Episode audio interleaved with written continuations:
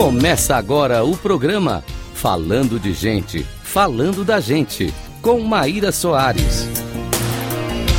Rádio Cloud Coaching.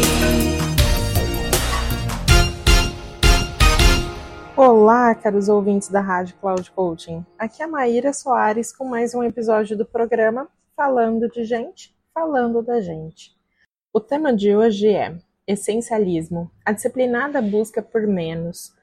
Vou trazer reflexões do livro de Greg McKeown, que oferece uma abordagem filosófica e prática para simplificar a vida, focando no que é realmente importante. Aqui estão alguns dos principais pontos do livro. Primeiro, menos, mas melhor. O essencialismo é sobre fazer menos, mas melhor, e é um mundo cheio de distrações e demandas, então é essencial aprender a priorizar o que é verdadeiramente significativo em nossas vidas. Um exemplo é: em vez de participar de cinco comitês diferentes no trabalho, escolha se concentrar em apenas um ou dois, onde você pode realmente fazer a diferença e contribuir de forma significativa. Um exercício é liste todas as suas responsabilidades atuais, identifique aquelas que têm o maior impacto em seus objetivos de longo prazo. Em seguida, elimine ou reduza aquelas que não contribuem diretamente para esses objetivos. Um segundo pilar é o discernimento, que é a capacidade e uma habilidade de distinguir entre o trivial e o vital. Isso envolve dizer não às coisas que não são essenciais para que possamos dedicar o nosso tempo e energia ao que realmente importa.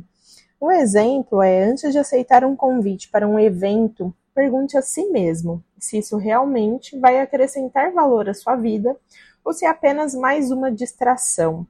O exercício de rotina é: pratique dizer não a uma solicitação que você normalmente aceitaria por hábito, mas que não se alinha com seus objetivos principais. Observe como se sente ao estabelecer essa fronteira. O terceiro pilar é a regra dos 90%. O autor propõe que se algo não for pelo menos 90% certo para nós, então é automaticamente um não. Isso nos ajuda a eliminar compromissos e atividades que não contribuem significativamente para os nossos objetivos.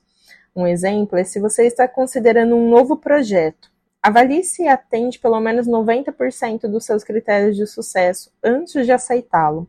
Sabe até aquele sentimento que acontece quando uma pessoa faz uma pergunta e ela demora um pouco para responder?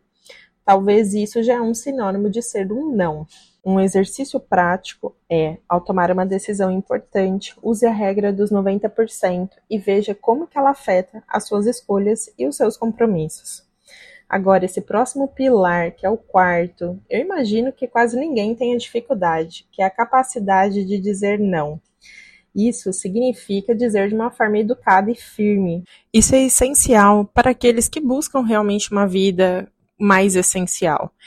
E também significa recusar solicitações, projetos ou compromissos que não estejam alinhados com seus objetivos ou aquilo que é realmente importante. Um exemplo é recusar educadamente um convite para um compromisso que está em conflito com a sua agenda já existente. Temos o péssimo hábito de tentar conciliar várias coisas no mesmo dia, na mesma semana, e não percebemos, vamos vivendo uma vida bem corrida.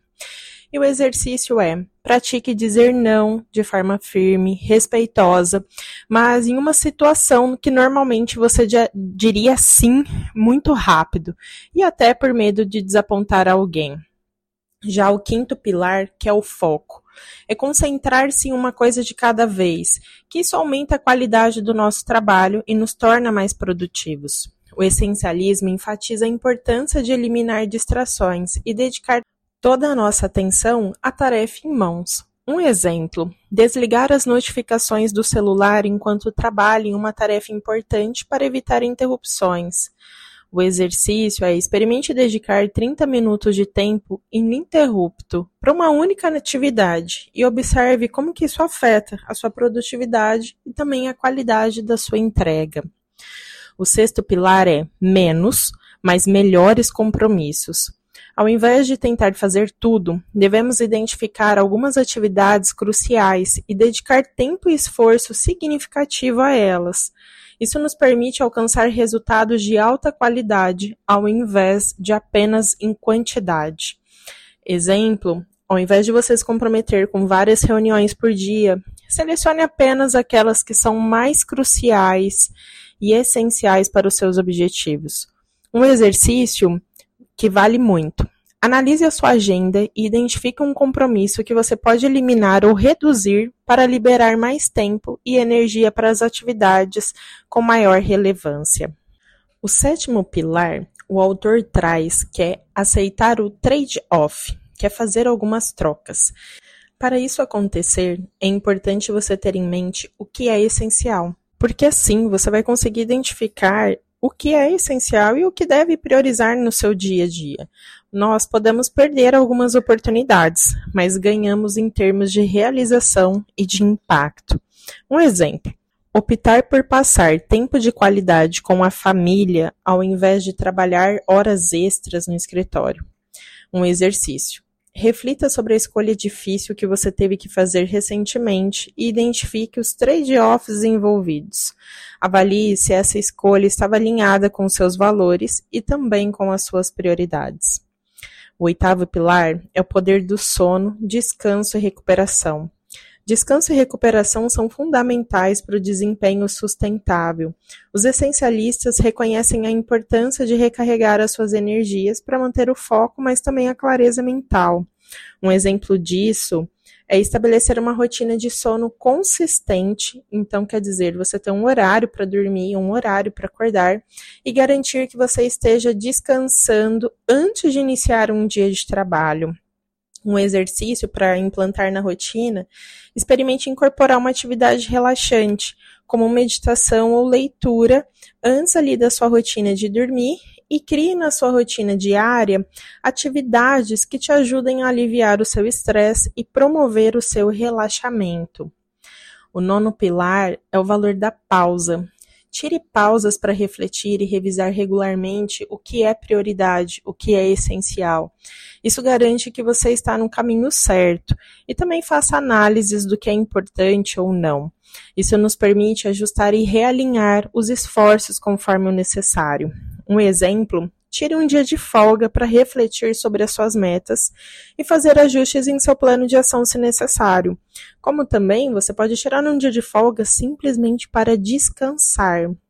Um exercício é: reserve um tempo regularmente para revisar as suas prioridades e faça uma pausa para garantir que você esteja no caminho certo para alcançar os seus objetivos. O décimo e último pilar é viver uma vida significativa. Ao adotar os princípios do essencialismo, podemos viver uma vida mais significativa, concentrando-nos no que realmente importa para nós e eliminando o resto. Um exemplo disso é concentrar-se em passar mais tempo com os entes queridos e a cultivar relacionamentos significativos ao invés de ficar se envolvendo em atividades superficiais ou muitas vezes querendo agradar a todos.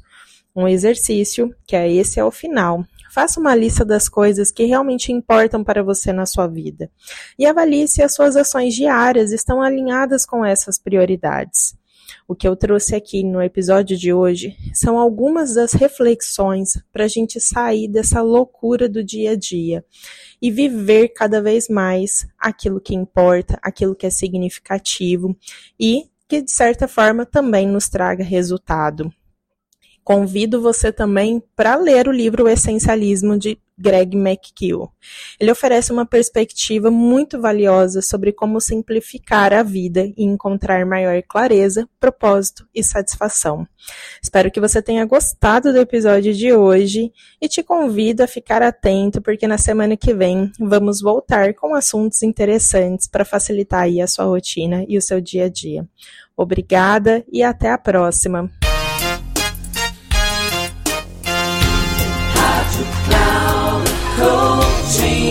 Encerrando por hoje o programa Falando de Gente, Falando da Gente, com Maíra Soares. Rádio Cloud Coaching.